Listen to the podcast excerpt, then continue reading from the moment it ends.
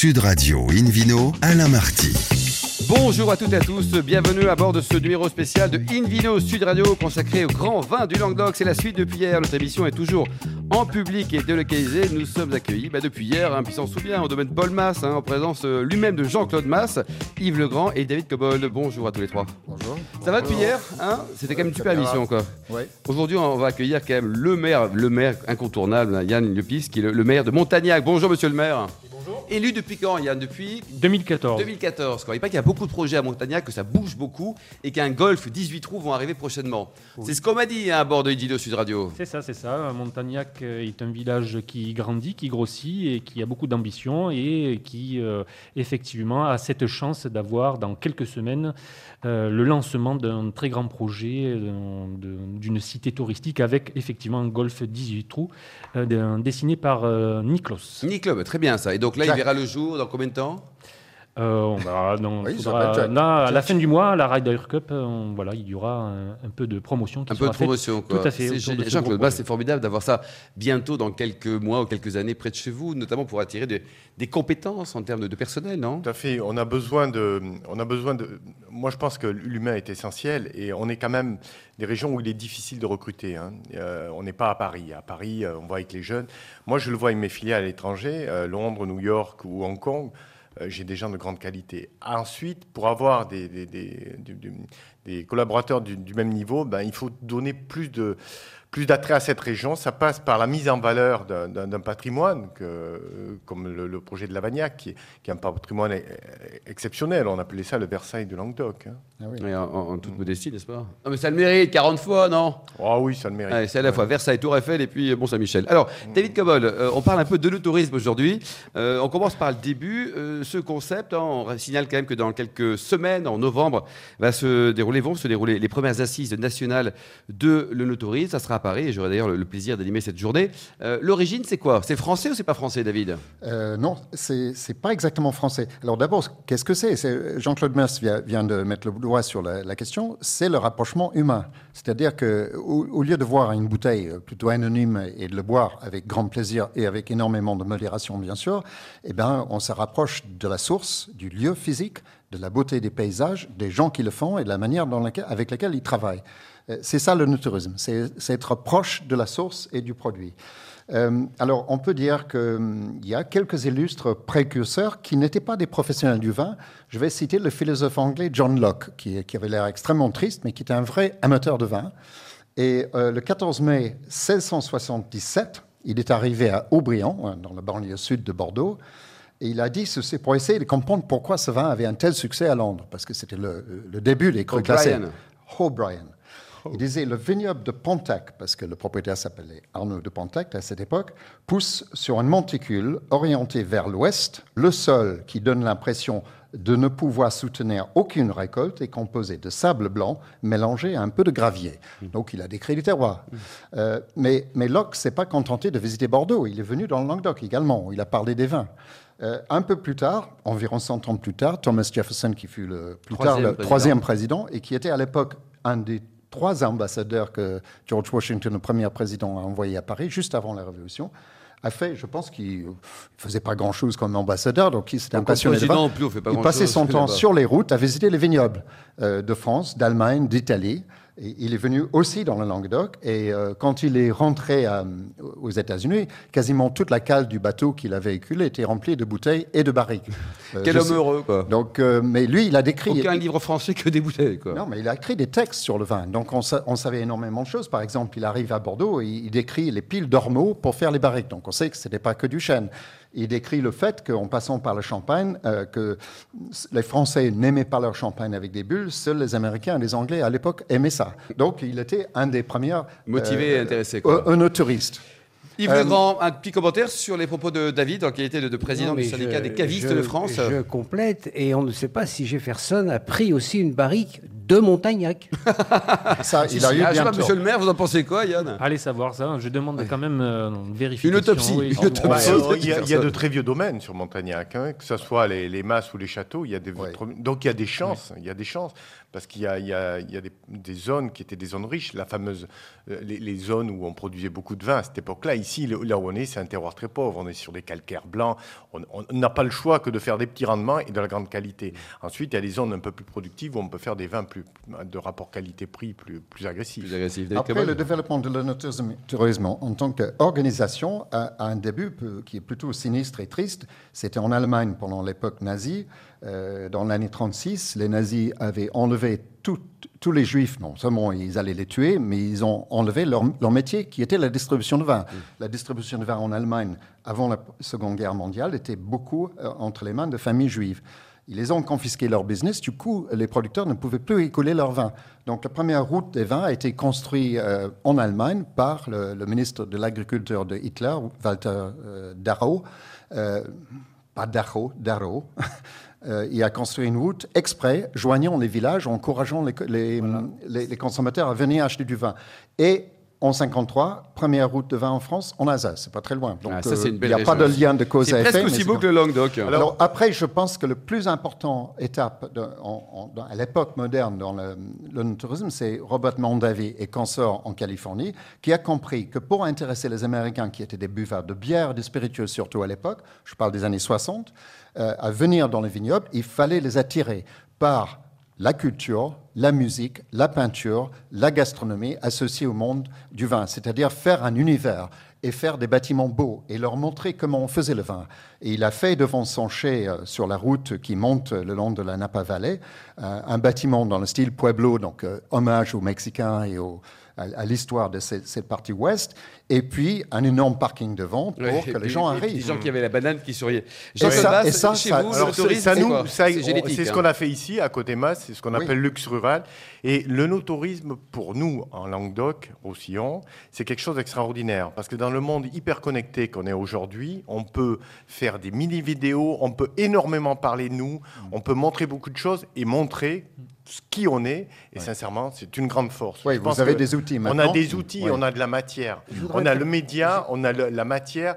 Et ça, c'est quelque chose qui va nous faire évoluer de manière Vous, il y a très beaucoup d'expositions euh, au domaine, c'est ça? Qu'est-ce que vous Voilà, avez moi j'ai beaucoup d'art, j'achète beaucoup d'art, j'aime beaucoup les, j'ai- j'ai- j'aime ce qui est beau en général et donc euh, oui, il y a- il y, a beaucoup d'activités qui tournent autour Donc, de tout ce qui est métier on d'art. Tout ce que vous voyez ici est fait par des métiers d'art. Il y a des, des signatures. C'est pas forcément des grands noms. C'est pas, c'est ce que je dis, le luxe rural. C'est pas le luxe Ouais. C'est Mm. des signatures faites par des gens authentiques. Monsieur le maire, Yann euh, Liopis, vous en pensez quoi Alors, co- comment ça s'inscrit, cette euh, notion de le tourisme, dans une belle commune comme la vôtre, Montagnac, également de façon plus générale dans la région? Alors écoutez, j'ai deux casquettes. hein. Je suis maire de Montagnac, mais également vice-président de la communauté d'agglomération Euroméditerranée.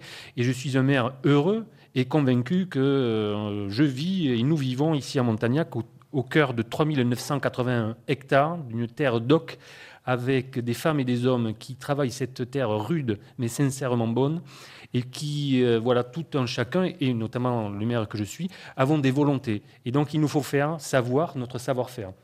Voilà, c'est euh, notre travail, c'est le mien, euh, où nous avons effectivement multiplié de la communication, donc des plaquettes, des animations autour du vin, où on rassemble nos vignerons depuis maintenant 9 ans sur l'esplanade des Platanes pour faire connaître justement toute cette riche- richesse de nos 15 domaines, à la fois ben, voilà, indépendants et de notre belle cave Les caves coopérative. coopératives aussi, Tout quoi. à fait. Avant de donner la, pa- la parole à Yves, euh, Jean-Claude, vous êtes un ambassadeur naturel de le tourisme et par définition de Montagnac, et c'est formidable d'avoir un maire aussi comme Yann. Les deux, vous êtes complémentaires. Bah, ça va de pair. Il y a beaucoup de choses que nous, on ne peut pas faire. Parce que quand on est pris, comme je dis, dans Oui, le du business, travail, quoi, aussi, ouais. du business, on ne peut pas s'occuper. C'est un peu le, le problème de- des interprofessions, c'est un peu le problème de tout ce qui est politique. Donc il faut compter sur des gens de qualité.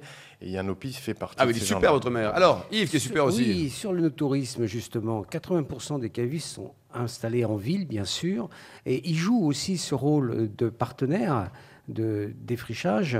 On fait aussi de l'autorisme dans nos boutiques, puisque Dans vos boutiques. Eff- effectivement, Faites on, vous faites le tour de la caisse, fait, le toilette, on tout ça fait rêver les gens, outils on fabuleux, fait rêver les gens. euh, On- et puis après, quand ils descendent dans la région, eh bien, ils vont euh, continuer euh, leur euh, visite. Mais on est un peu aussi les promoteurs, nous les cavistes, euh, à ce que les gens visitent les, les vins qu'ils boivent. Vous les motivez, quoi. Voilà. Yann, et ensuite David Je voulais dire que quand on unit nos talents et nos, nos volontés, on arrive à créer des destinations. Et je suis euh, content d'avoir porté euh, avec les maires de la- l'agglomération voisine, Combien de cette communes sur aglopole, l'aglo la Ego Méditerranée, Méditerranée, 20 communes. 20 communes, d'accord. Et on s'est rapproché sur un projet commun, la destination vin et découverte. Très bien. Nous avons créé donc, depuis le, début de cette année la destination Taux en Méditerranée. Tau. Oui. T-H-A-U, c'est ça? Tout à fait, notre bel étang de Taux. David, D-A-V-I-D. Euh, Je voulais rajouter quelque chose à propos de- des classements UNESCO qui, qui font beaucoup, à mon avis, pour le, le tourisme. Et, et- et le- l'État prend très sérieusement. euh, L'ancien ministre des Affaires étrangères, euh, Monsieur Le- Laurent Fabius, a, énormément pris ça au sérieux. Formidable. Euh, mais le fait que Saint-Émilion, le Val-de-Loire, dans son ensemble, pas que la, viticulture, les, les- les caves de Champagne et les climats de Bourgogne ont- sont maintenant classés à l'UNESCO, a fait aussi beaucoup pour le, le tourisme. Cette année, en France, on a un record de visiteurs touristiques, euh, dont une très grande partie viennent pour la gastronomie, le vin, euh, la beauté des paysages, y compris les régions viticoles. C'est un atout formidable pour la France globalement, et le Languedoc devrait en profiter aussi. Oui, parce que naturellement, je crois qu'il y a 4 millions de personnes qui viennent nous visiter qui ont en numéro 1 l'attrait, le vin. Oui. 4 millions, c'est énorme. Quoi. Est-ce qu'ils achètent du vin quand ils viennent nous voir, euh, tous ces amis belges, anglais, américains, chiliens, costaricains? Oui, ils Sauf, achètent- sauf- sauf les Hollandais. Euh, non, quand Qu'est-ce même, qu'ils hein, ont, les Hollandais. Non, Ils ont un problème de- d'oursin ou Non, quoi mais Qu'est-ce qu'ils ont à moyenne, non, là je vais être un peu. À moyenne, vous avez euh, un étranger qui vient ici, il achète par carton. Euh, un Français Hollandais, achète c'est en par bouteille. Ouais, c'est ça, ouais. C'est c'est terrible, hein, Ouais. mais bon, c'est quand même un clin d'œil et il n'y a pas de honte à acheter un carton plutôt qu'une bouteille quand on aime le vin. Ouais. Euh, Donc ils, Mais achètent, les- ils consomment. ah, les Anglais, euh, les Anglais, les, les- les Hollandais aussi, enfin les, les Allemands. Ouais. Il y a, on a- grâce à notre réseau à travers le monde, on draine beaucoup de monde ici. hein. On draine parce que beaucoup vous, de monde. vous êtes connu. hein, Voilà. Et on parlait de nos tourismes. Moi, je veux citer, un- et vous avez parlé de, de Laurent Fabius, le développement de la route de la soie et l'association qu'on a fait avec les producteurs de thé en Chine. Ah oui, c'est Extraordinaire, ça. Ouais. extraordinaire. Ça, ça fera l'objet D'une émission du thé. spéciale. Ouais, quoi. ouais, merci beaucoup, merci à tous les quatre. Merci Eliane Niopis, le dynamique maire de Montagnac, euh, Yves Legrand, le président des syndicats de, France, euh, Jean-Claude Masse évidemment et David Cobol. Dans quelques secondes, suite de cette émission en public et délocalisée, nous sommes au cœur des domaines Paul Masse, il fait super beau et on parlera d'huîtres, les meilleurs des huîtres et les meilleurs de la gastronomie. Sud Radio Invino, Alain Marty.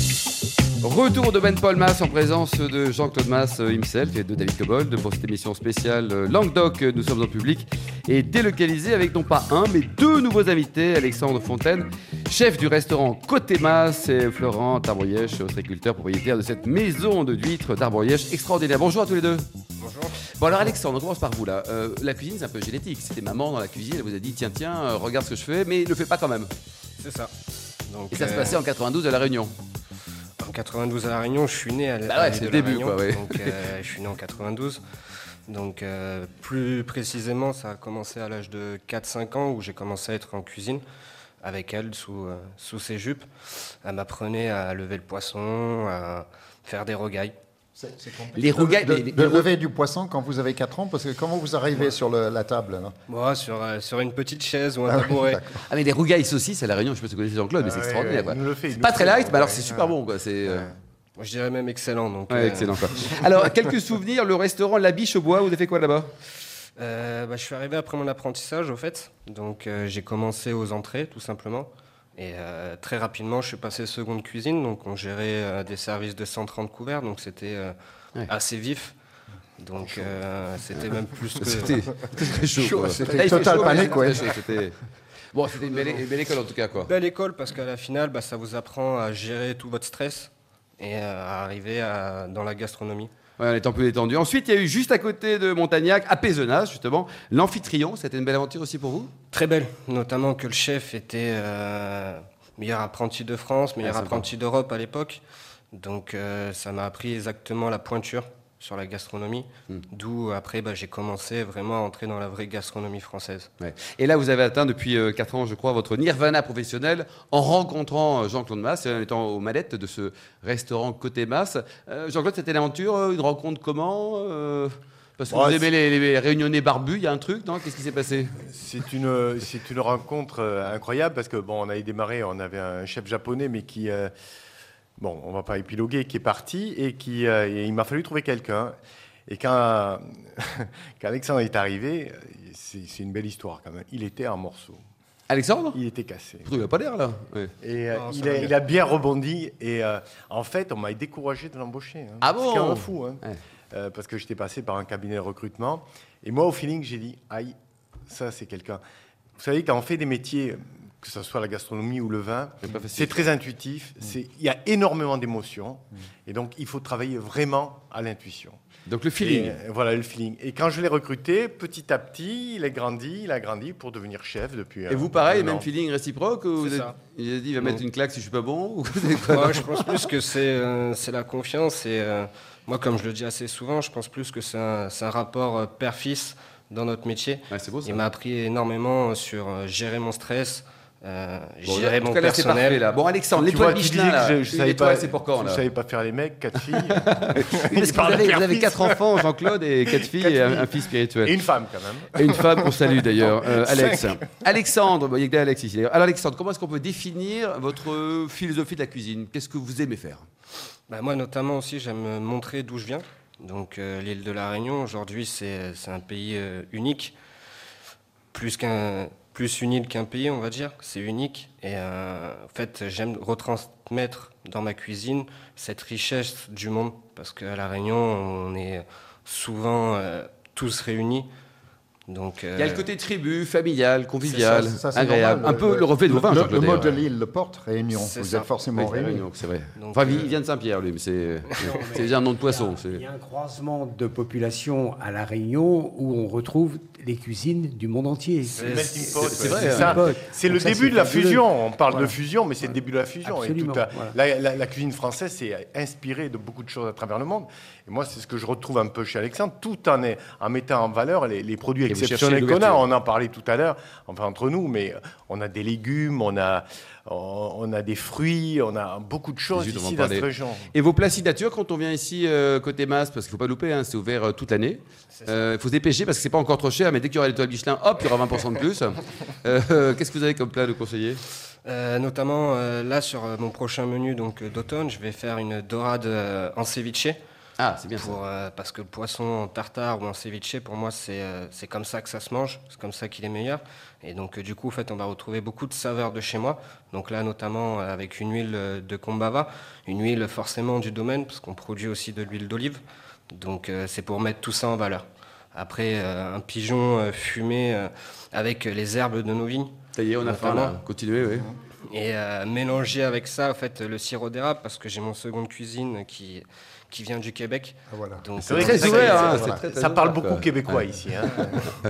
Bon, c'est super, on va venir. Est-ce que vous aimez euh, tous les trois là, les, huîtres euh, Alexandre, vous aimez les huîtres ou pas? J'adore ça. Jean-Claude et David? Ah oui. Bon, Alors moi, moi, l'huître, c'est une grande histoire. Jusqu'à l'âge de 25-26 ans, je, je pouvais vraiment pas en manger. comme les femmes. Hein. Ouais. Ouais.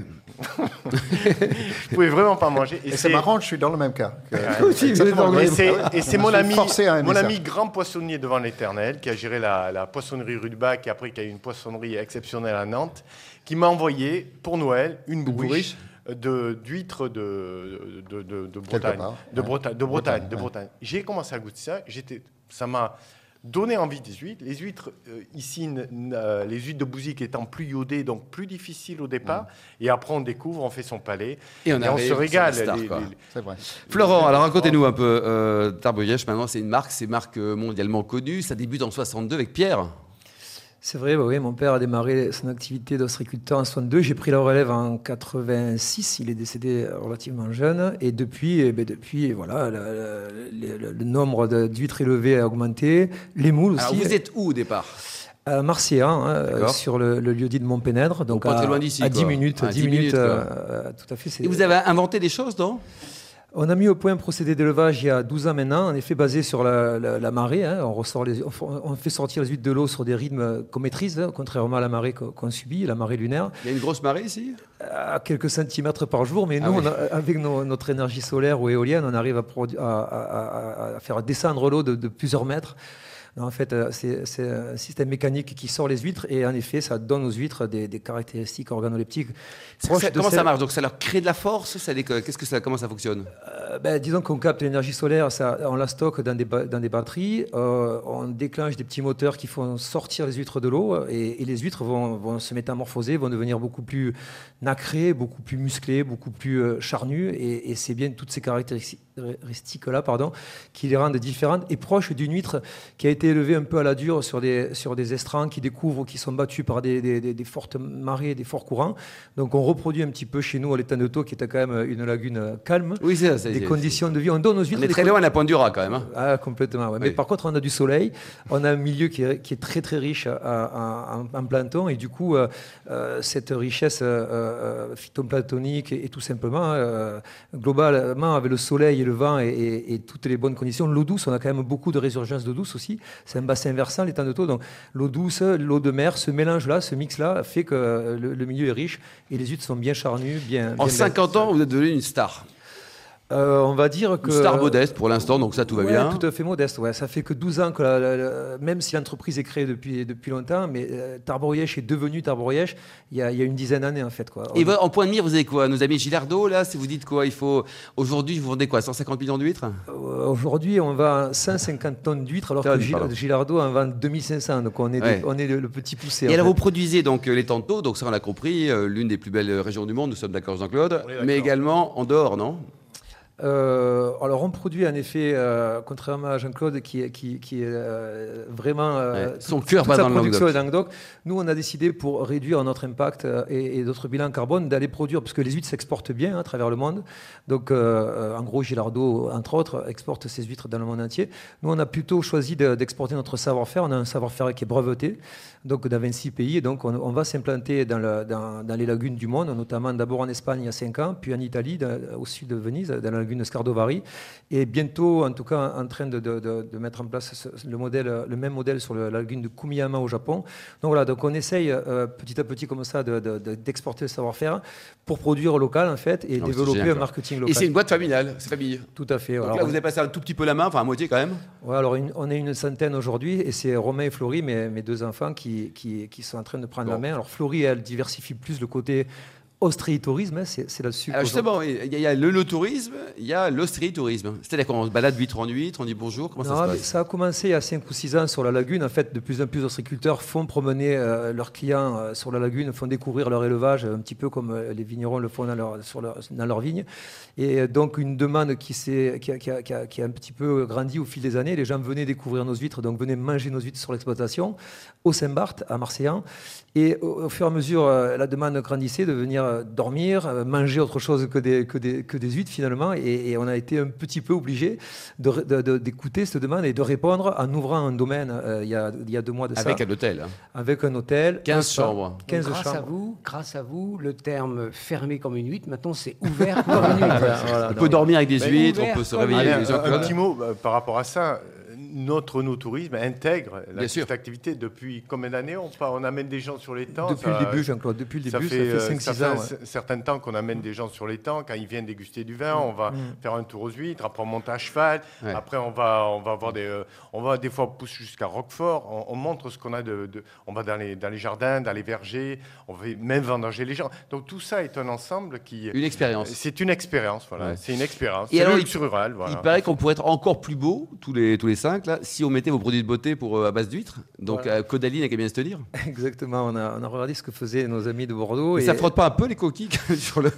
Non, non, non parce qu'on les micronise et puis surtout on, on, extrait le meilleur de ce qu'il y a dans la nacre euh, et, et, pas que, parce qu'aujourd'hui dans, le, dans, les coproduits qu'on élève, il n'y a, a, a, pas que, que, que, la nacre, bien sûr, mais on va dire qu'il y, y, a énormément de richesse dans, dans, dans les huîtres et c'est pas nous qui l'avons inventé. Hein, le, le, donc l'ostréathérapie, puisque c'est comme ça qu'on l'a baptisé, euh, existe depuis des millénaires et de, il y a des civilisations entières qui se sont soignées par le produit cosmétique ou par tout simplement par l'alicament huître. Donc on n'invente rien, on, on, on, va dire, on a juste justifié et prouvé scientifiquement que notre nacre à nous était meilleur que d'autres nacres importés d'une mer chaude euh, du bout du monde. Donc voilà, donc on est sur une comme logique. C'est comme les perles. On est sur une logique. On est sur une logique de circuit court, de produits français brevetés. Et je crois qu'aujourd'hui les clients ont besoin de, de, de, de, se rassurer avec ça. Donc la traçabilité c'est important. Donc on vient chercher une part de marché dans le monde cosmétique, ce qui n'est pas un monde facile. Bon, euh, super émission, en tout cas celle d'hier et celle d'aujourd'hui. Merci beaucoup Florent Tarbroyèche. Vous avez un site internet, une, une, un site, une adresse pour aller chez vous là Oui, domaine Tarbroyèche. Tarbroyèche, comment s'écrit Tarbroyèche Parce qu'il faut le prononcer quand même. Euh, T-A-R-B-O-U-R-I-E-C-H. Merci beaucoup également à vous Alexandre Fontaine. L'étoile c'est pour l'année prochaine. Euh, Liane Piste, l'excellent maire, Yves Legrand, David Cobol et Jean-Claude Masse. Merci à vous deux fois Jean-Claude Masse parce qu'on a passé deux jours formidables chez vous pour cette émission spéciale Languedoc en direct des domaines Paul Masse. Fin de ce numéro d'Invino Sud Radio. Pour Pour en savoir plus, rendez-vous sur le site sudradio.fr ou sur invinoradio.fm. On se retrouve samedi prochain à 12h30. Il fera moins beau, mais c'est pas grave, chez Nicolas, au restaurant Bar à Vin, place de la Madeleine. D'ici là, excellent déjeuner avec des huîtres, euh, des domaines euh, Paul, euh, Paul Mas et compagnie. Et surtout, respectez la plus grande démodération. Sud Radio Invino.